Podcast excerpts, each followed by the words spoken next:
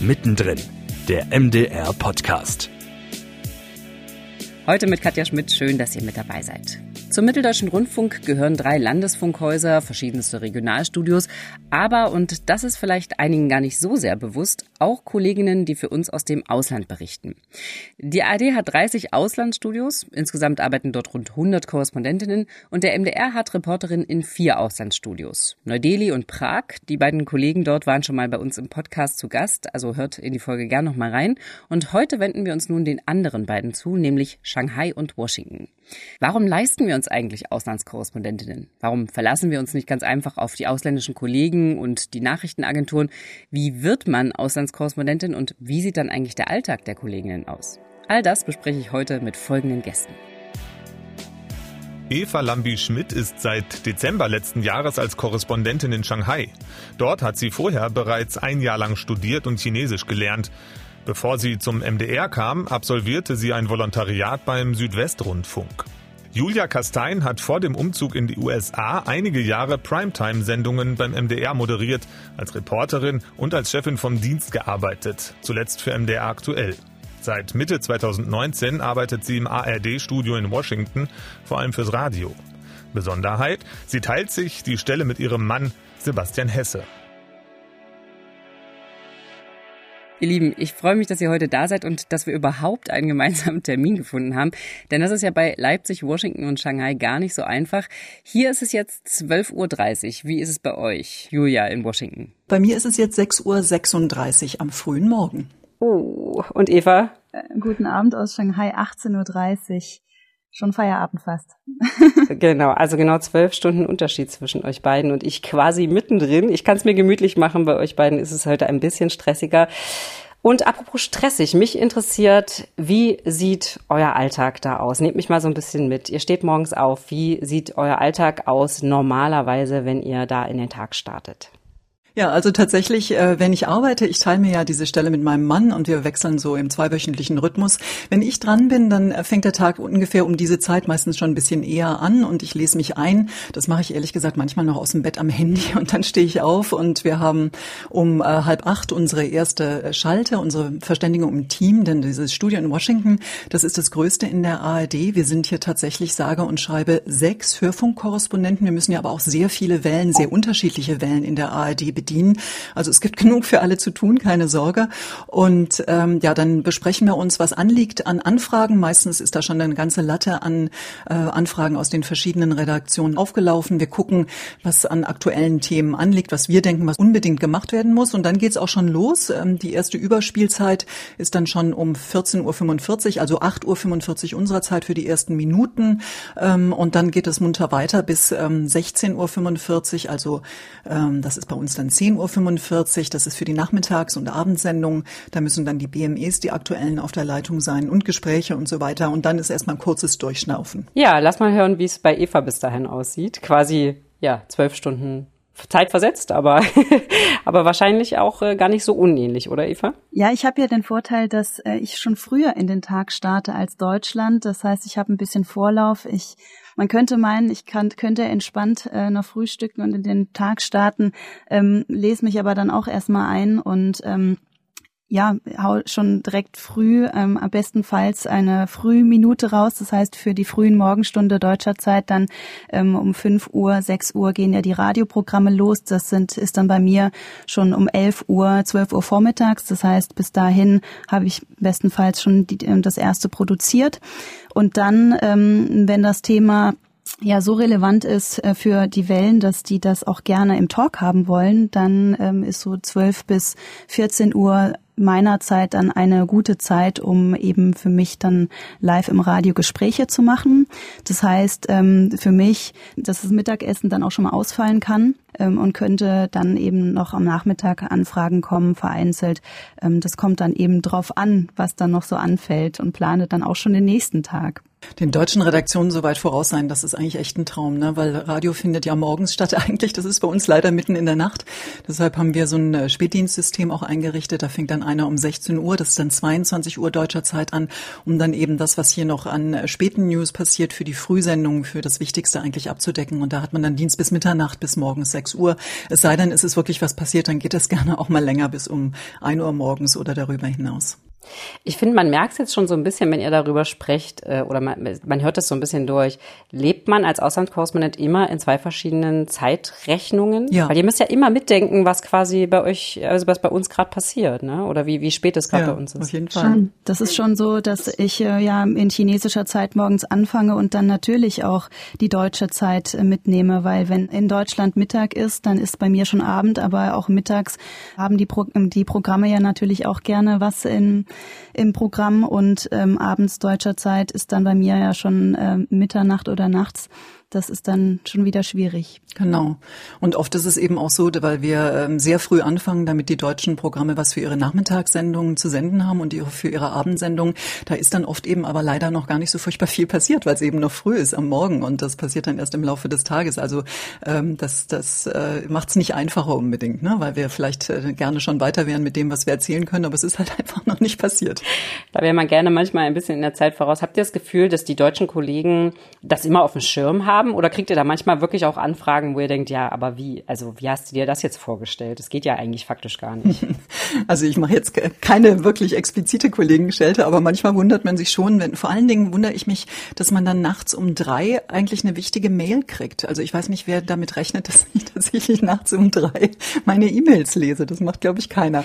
Bei mir kommt das auch vor, dass äh, am Nachmittag meiner Zeit dann auf Anfrage ankommt, was für die Frühprogramme zu machen, also ein, ein Beitrag äh, mit auch O-Tönen, also das heißt äh, mit Interviewpartnern und so weiter.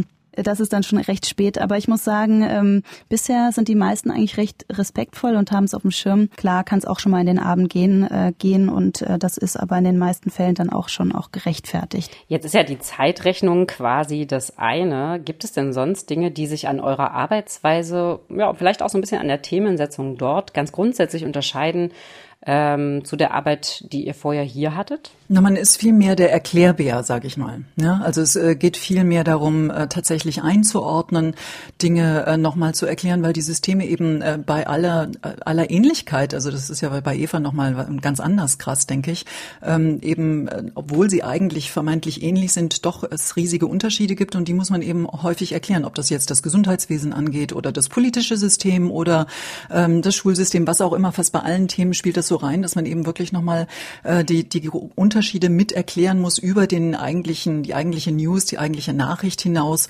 Und äh, es ist vielmehr eben Land und Leute. Das ist ja auch das Spannende daran. Ne? Also es ist nicht nur, äh, dass man zu Pressekonferenzen geht oder dass man mit Politikern im Gespräch ist. Das findet ehrlich gesagt fast nicht statt, weil wir da eben auch als große ARD ganz hinten in der Reihe stehen. Also wir sind hier einfach nicht wichtig. Ähm, das, äh, das ist ein Riesenunterschied, aber dass man eben wirklich hier versucht, äh, das Land, die USA und äh, seine Diversität dieser vielen unterschiedlichen Menschen äh, den, den deutschen Hörern nahezubringen und verständlich zu machen und auch Empathie zu wecken. Und in China ist eben die Besonderheit auch noch, dass es hier eben keine Pressefreiheit gibt. Das heißt, meine Arbeit unterscheidet sich wirklich sehr stark von dem, was ich zu Hause als Reporterin ähm, so gemacht habe oder machen konnte. Es sagen immer mehr ähm, Gesprächspartner zum Beispiel ab, weil sie sich in China nicht mehr trauen, ähm, etwas zu sagen. Das ist sogar auch bei Universitätsprofessoren so und das sogar ähm, bei vermeintlich gar nicht so sensiblen Themen. Und das ist ein ganz, ganz, ganz, ganz, ganz großes Problem. Wir ähm, haben auch sichtbare Verfolgung auf Dienstreisen zum Beispiel. Ich war in diesem Jahr zum Beispiel auch in Wuhan. Dort ähm, wo das äh, Coronavirus 2019, Ende 2019 seine erste Welle losgetreten hat. Und ähm, da wurden wir auch verfolgt. Und das ist, das führt dann manchmal zu ja komischen, skurrilen Momenten, ja, dass die dann hinter so einer Straßenlaterne stehen, ne, wenn man gerade einmal stehen bleibt. Ja, und dann, dann stehen die hinter so einer Laterne und wir gucken die an und die gucken uns an. Wir wissen genau, was deren Job ist und die wissen genau, was unser Job ist. Ja, aber äh, wir reden jetzt nicht miteinander, aber Naja, das ist dann halt eben äh, so ein Nebeneinander. Es gibt ja auch Videomaterial Material von Kollegen, die auch wirklich gehindert worden sind an ihrer Arbeit. Und das äh, wird immer, immer schwieriger in China und das macht die, die Arbeit viel, also ganz, ganz, ganz anders als in Deutschland, wo man einfach wirklich Beiträge machen kann, Gesprächspartner anfragt, die werden dann auch bekommt. Da muss man sich in China genau überlegen, kann ich jetzt einfach mein Mikrofon aus der Tasche holen, sodass das jeder sieht. Ja, das ist eben ganz wichtig, dass man das beachtet, weil man eben auch seine Gesprächspartner beschützen muss und eben immer gucken muss, ähm, dass man jetzt nicht jemanden auch noch in Gefahr bringt. Äh, es geht dann nicht nur um uns selbst, uns Journalisten, auch um meine Mitarbeiter und um meine Interviewpartner, äh, wo man sich wirklich viele Gedanken machen muss. Eva, jetzt stelle ich mir vor, dass das manchmal wahrscheinlich auch ziemlich frustrierend ist. Hattest du so einen Moment, ich meine, du bist noch nicht so lange da äh, in Shanghai, äh, also jetzt zumindest für diese Stelle, aber hattest du so einen Moment, wo du gedacht hast, boah, also ich kann so, ich kann so nicht arbeiten und ich will so auch gar nicht arbeiten? Schon, ich wünsche mir schon manchmal ähm, so das zurück, aber ich meine, das ist das ist meine Aufgabe momentan und ähm, das damit komme ich jetzt klar. Das ist nochmal eine ganz andere Erfahrung, in so einem Land zu arbeiten, wo es keine Pressefreiheit gibt. Und ich weiß, ich weiß einfach viel, viel mehr zu schätzen, was wir in Deutschland haben. Eine andere Sache, wo ich vielleicht ein bisschen so ähm, so einen kleinen äh, China Crash hatte, äh, war jetzt zu Beginn des Krieges äh, der, in der Ukraine und auch gleich danach der große strikte Lockdown in Shanghai wo man einfach gemerkt hat, wie viel Macht die chinesischen Staatsmedien hier haben.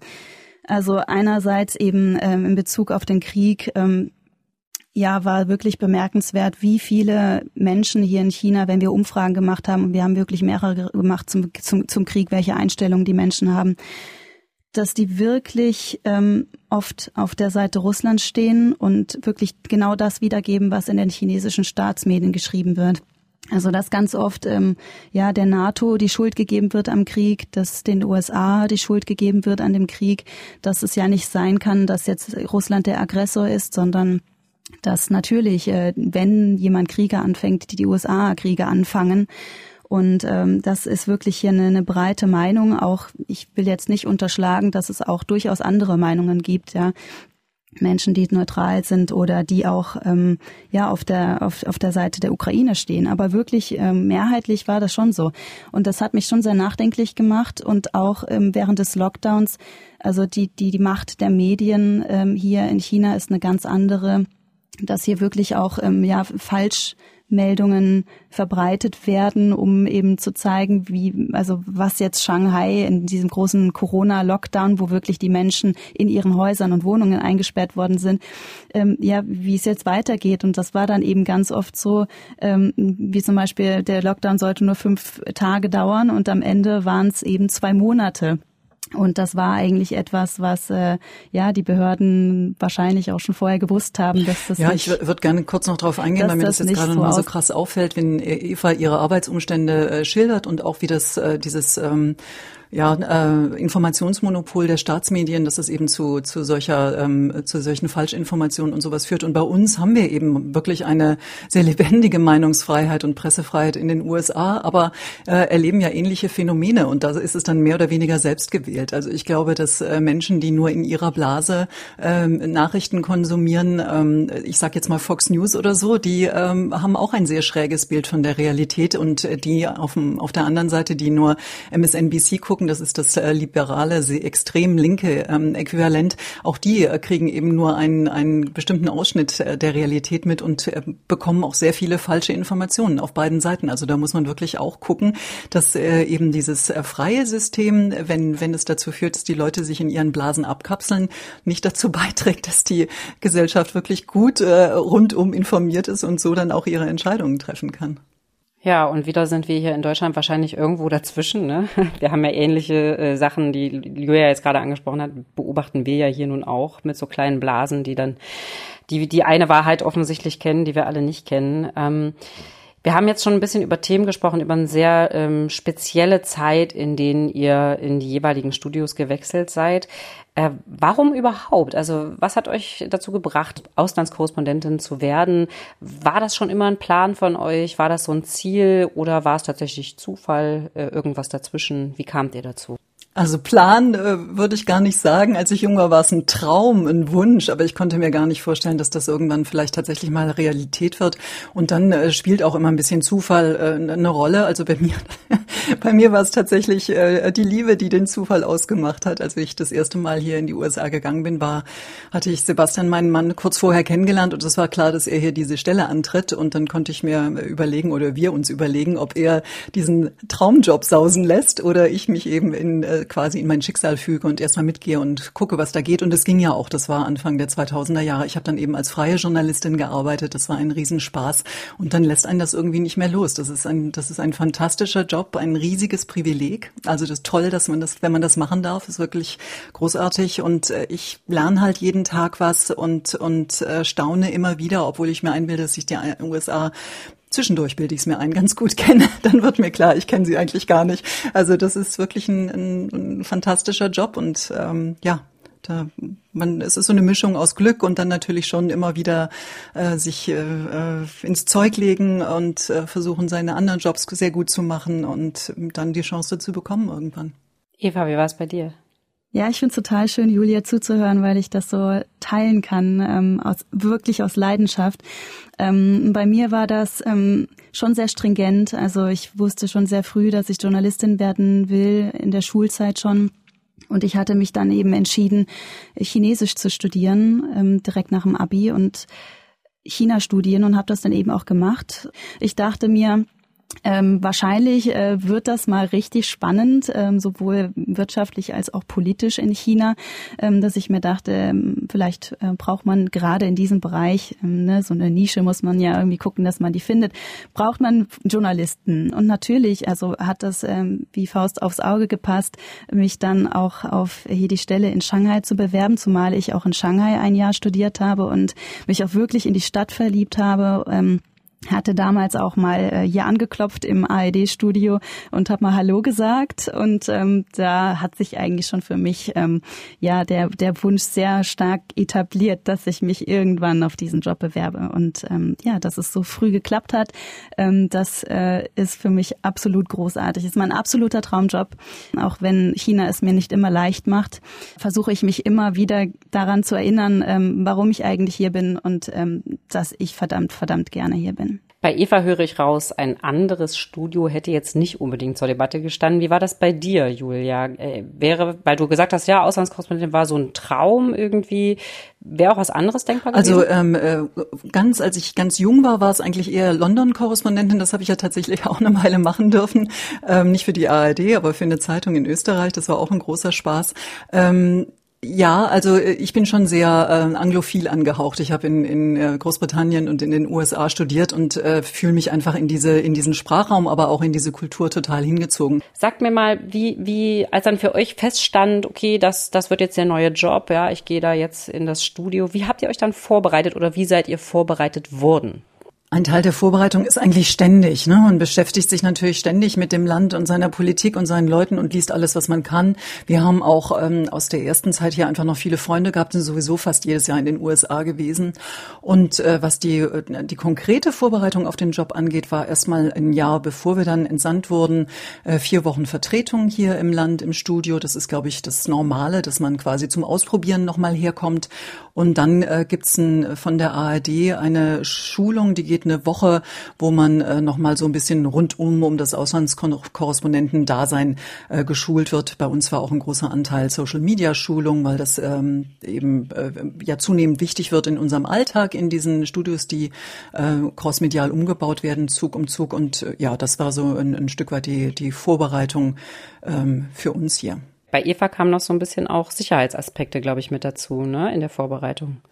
Ja, genau. Also wir haben ein Krisenreporter-Seminar gemacht, aber das ist eigentlich auch etwas, was Julia bestimmt auch gemacht hat. Das, das mache ich tatsächlich erst jetzt. Ähm, und wir machen es, das ist vielleicht ganz interessant noch, das machen wir als Studio jetzt auch nochmal mit Blick auf die Midterms nach der Erfahrung des 6. Januars, dem Sturm aufs Kapitol. Ihr könnt euch vielleicht erinnern, weil wir jetzt eben im November auf diese Zwischenwahlen zusteuern und nicht genau wissen, was da uns noch so droht, bekommen wir auch nochmal ein Krisentraining. Aber ganz ehrlich, im Alltag braucht man hier das eigentlich nicht. Ne? Unter, in Anführungszeichen Anführungszeichen normalen Umständen. Ja, genau, das ähm, bereitet eben auf ähm, sehr spezielle Situationen vor, ob jetzt eben äh, politische Ausschreitungen oder ähm, Demonstrationen, die auch in Gewalt enden können oder eben Naturkatastrophen, Erdbeben. Wie bereitet man sich vor, wenn man in so ein Erdbebengebiet ähm, fährt oder Flutkatastrophengebiet?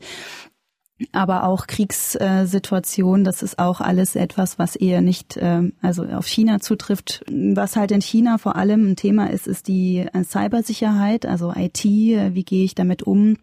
ähm, dass meine Daten ja höchstwahrscheinlich auf meinem Handy gelesen werden können. Wie kann ich mich dennoch davor schützen, auch wenn äh, man davon ausgehen muss, dass äh, man da fast äh, keine Gewalt gegen hat, wenn man sich eben hier in, in dem Land aufhält und das auch noch als Journalist ja, vielleicht, wie verhält man sich, wenn man verfolgt wird, wenn man in der Stadt unterwegs ist? Äh, was muss man beachten, wenn man in ähm, ja, Regionen unterwegs ist? Ähm, ja, wie hält man ein Low Profile und fällt jetzt nicht so viel auf?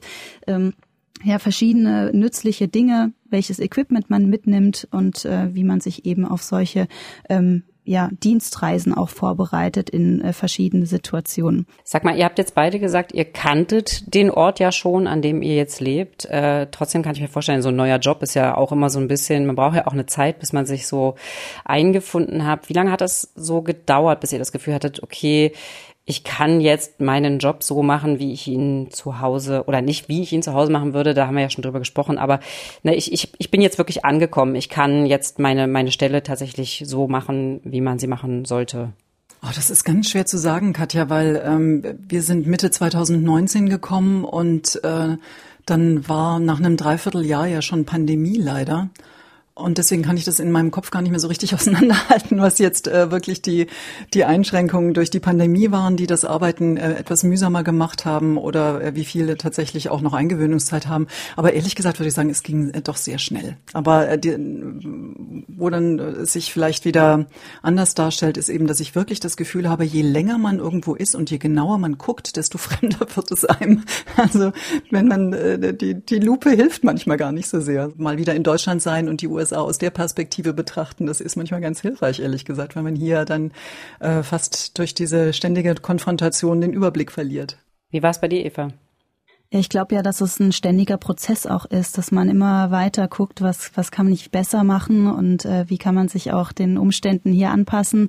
Ähm, ich bin ja jetzt auch noch gar nicht so lange hier. Es sind jetzt ähm, etwas mehr als neun Monate und ähm, hatte ja 105 Tage davon im Hotelzimmer oder eben in ähm, zu Hause in der Wohnung eingesperrt. Also es waren einfach sehr viele jetzt äh, ja unnormale Dinge jetzt dabei, die ich eben nicht im Studio verbracht habe, sondern eben ähm, ja aus dem Hotelzimmer berichtet habe oder eben hier zu Hause aus dem Kleiderschrank. Ähm, weil der Sound hier eben äh, am besten ist in diesem äh, kleinen äh, Räumchen. Vielleicht ähm, ja werden sich Dinge noch mehr einspielen, wenn ich jetzt noch mal länger im Studio sein werde. Das spielt sich jetzt wieder ein und es ist auch schön und ich denke, das ist einfach ein fortwährender Prozess, ähm, ja, dass man immer weiter guckt, wie kann man Prozesse auch verbessern. Die Stellen als Auslandskorrespondentinnen sind ja zeitlich begrenzt. Wird die jeweilige Station trotzdem so eine Art Zuhause oder nimmt man das ganz bewusst als so eine Art Zwischenstation? Also für mich ist es auf jeden Fall äh, eine Art Zuhause. War es beim ersten Mal, ist es geblieben und ist es jetzt wieder. Keine Frage. Und es wird sehr schwer, wieder zurück nach Deutschland zu gehen. Obwohl wir solche Flachwurzler geworden sind. für mich ist äh, Shanghai absolut zu Hause. Und das äh, finde ich großartig. Ähm, das ist für mich keine Zwischenstation. Es ist, fühlt sich für mich eher als Innenstation an, weil ich, weil, weil das wirklich mein, einfach mein Job ist. Ähm, mein, mein Traum und ich muss mir eher überlegen, was mache ich eigentlich dann danach. Ähm, also es ist, ist wirklich äh, für mich the place to be. Was ja eigentlich auch was Schönes ist. Ähm, Jetzt haben wir so ein bisschen die Frage aufgemacht oder ich habe die Frage aufgemacht, warum leisten wir uns eigentlich Auslandskorrespondentinnen? Warum verlassen wir uns nicht auf die ausländischen Kollegen? Warum ähm, verlassen wir uns nicht auf Nachrichtenagenturen? Ich glaube, im Fall von China, das haben wir schon so ein bisschen durchgehört, Eva, ist es vielleicht sogar noch ein bisschen naheliegender, warum das wichtig ist. Aber vielleicht könnt ihr es trotzdem beide nochmal so aus eurer Perspektive wahrnehmen. Was könnt ihr vor Ort leisten, was wir von niemand anderem bekommen können, außer von euch? Niemand anders als wir ähm, aus Deutschland kommen, äh, können tatsächlich vor Ort mit den Amerikanern reden und ein differenzierteres Bild zeichnen von dem, was hier tatsächlich passiert, ähm, als, wir, als wir das aus den Nachrichtenagenturen nur übernehmen würden aus zweiter Hand und oft eben auch nur aus dem aktuellen Geschehen. Also dieser genauere Blick, die Differenzierung, ähm, dass man tatsächlich mit den Menschen auch gesprochen hat und das rüberbringt. Ich glaube, das ist das Entscheidende und das kann man weder, ähm, wenn man es von den Nachrichtenagenturen nimmt, noch kann man es aus den äh, aus den Heimstudios zu Hause in Deutschland so leisten. Das geht einfach gar nicht. Und das ist aber das Entscheidende, glaube ich, weil wir wollen ja für Verständnis werben für dieses Land und äh, es besser verstehen, damit wir auch seine Politik besser verstehen, von die uns ja ganz entscheidend äh, mitbetrifft. Da ist der Ukraine-Krieg ja ein wunderbares Beispiel. Und ähm, ja, ich glaube, das kriegen wir tatsächlich nur durch die Auslandsstudios. Genau, es ist natürlich ähm, unglaublich wichtig, vor allem in einem Land, das sich immer mehr abschottet, äh, wie China in den vergangenen Jahren, hier ausländische Journalisten zu haben, die von vor Ort berichten, die beobachten, die mit Menschen sprechen und die auch, ja, wenn es immer schwieriger wird, Gesprächspartner hier zu finden, trotzdem auch die chinesischen Stimmen ähm, und Experten hier ähm, ja, interviewen und äh, zur Sprache bringen. Also es ist ganz ähm, wichtig, auch in Dialog zu bleiben, vielleicht da auch noch mehr auch ähm, für Verständnis scha zu schaffen und auch mit, mit, mit Menschen in China zu sprechen und nicht nur über sie. Das äh, finde ich ganz wichtig. Ähm, und das kann man eben nur, wenn man hier vor Ort ist und eben, wie Julia sagt, nicht ähm, ja von den äh, nicht nur auf die Nachrichtenagenturen angewiesen ist und äh, nur das schreibt, was die schreiben, sondern eben auch, dass man eigene Geschichten erzählen kann und eben vor Ort selber schauen kann, wie ist eigentlich die Lage vor Ort. Wie nehmt ihr denn die Berichterstattung über euer Land in Deutschland, aber vielleicht auch äh, sogar in dem jeweiligen anderen Land, also in den USA oder in China war, ähm, sowohl vom Interesse her, also berichten wir genug über die Länder, in denen ihr euch gerade befindet und auch vielleicht so ein bisschen von der Ausgewogenheit. Habt ihr das Gefühl, dass, dass da schon ein sehr breites Spektrum zu sehen und zu hören ist oder ist das doch eher eingeschränkt? Nee, also ich denke, dass das Interesse an den, an den USA ist nach wie vor groß. Also äh, manchmal äh, muss man da auch ein bisschen aufpassen, weil äh, dann das Interesse an Dingen groß ist, die vielleicht gar nicht so viel Relevanz haben tatsächlich. Also ich weiß, der letzte Aufreger in den vergangenen Tagen war eine Geschichte über einen Schulbezirk in Missouri, der die Prügelstrafe wieder eingeführt hat, allerdings nur mit Zustimmung der Eltern. Und da entsteht dann, glaube ich, so viel äh, sofort im Bild vieler Leute das, äh, das Bild der, der rückwärtsgewandten, reaktionären Amerikaner, die jetzt sich schon wieder irgendeine so Spinnerei ausgedacht haben. Aber das ist halt wirklich ähm, nur eine winzige Facette dieses Landes und natürlich gibt es auch hier eine äh, große Mehrheit von, äh, von Lehrern, aber auch Eltern und so weiter, die natürlich die Prügelstrafe komplett ablehnen. Aber es gibt eben auch diese Facette und das irgendwie einzuordnen und, und äh, klar zu machen, das ist, glaube ich, ganz wichtig. Ähm, ja, und äh, das, das glaube ich, diese Differenzierung, die kommt mir manchmal noch zu kurz. Ich merke das immer an der, an der äh, großen äh, Begeisterung über alles, was äh, Trump hat, im, äh, also wo die Überschrift irgendwie Trump mit drin hat. Das wollen immer alle unbedingt haben. Da müssen wir auch sehr aufpassen, finde ich, weil auch das natürlich ein Zerrbild zeichnet und äh, vielleicht nicht immer das Allerwichtigste ist, was hier in diesem Land passiert, auch wenn es wichtig ist. Aber ich glaube, auch da müssen wir einfach ein bisschen aufpassen. Hm. Eva, wie ist bei dir? Ich habe oft den Eindruck, dass ähm, das begegnet mir auch oft in Shanghai, dass Menschen mir sagen, dass sie das Gefühl haben, dass ähm, vielleicht nicht genug über China berichtet wird. Ich denke auch, ähm, dass China so wichtig geworden ist. Ähm, äh, geopolitisch, dass einfach so viele Themen so wichtig sind, dass die wenigen Journalisten, die hier im Land äh, verblieben sind, ähm, das gar nicht alles ähm, ja so abdecken können, wie wir es vielleicht wollen. Und ähm, es ist halt ganz oft sind es dann eben die harten Themen, die politischen Themen, die wirtschaftlichen Themen, die ähm, ja dann das Tagesaktuelle abbilden und das ähm, Tagesaktuelle sind. Ähm, und natürlich äh, würde ich auch gerne ähm, mehr Reportagen machen. Ähm, und äh, ich, denke, da spreche ich auch vielen Journalisten hier aus der Seele, dass man eben die, die auch äh, das Leben hier abbildet und eben Land und Leute auch ja mehr abbildet und erklärt. ich habe aber auch ganz oft das Gefühl, und das ja zeichnet sich dann im Gespräch dann auch mit den Leuten ab, dass ähm, die auch nicht unbedingt an, danach suchen gehen nach dem nach den Themen äh, über China. Also wenn man sie darauf hinweist, wo man die Sachen findet, ja. Ähm, also Links dann zur Tagesschau oder ähm, Links zu ähm, ja, Reportagen, zu Features, die wir gemacht haben. Wir machen ja auch wirklich lange Formate auch durchaus. Ähm, dann, dann sehen Sie, aha, oh, das gibt's ja auch. Oder wir haben jetzt auch einen Podcast jetzt gemacht, äh, ARD-Podcast Weltmacht China, äh, wo wir auch ähm, ja in einem längeren Format über Themen aus China und über Thema mit China sprechen. Und äh, ich denke, wir haben wirklich so viel Angebot, dass äh, wir da gut aufgestellt sind und äh, wir geben tagtäglich unser Bestes, um dieses große Land in all seiner Fülle und Vielfalt ähm, wirklich abzubilden. Auf jeden Fall viel zu tun in zwei so großen Ländern.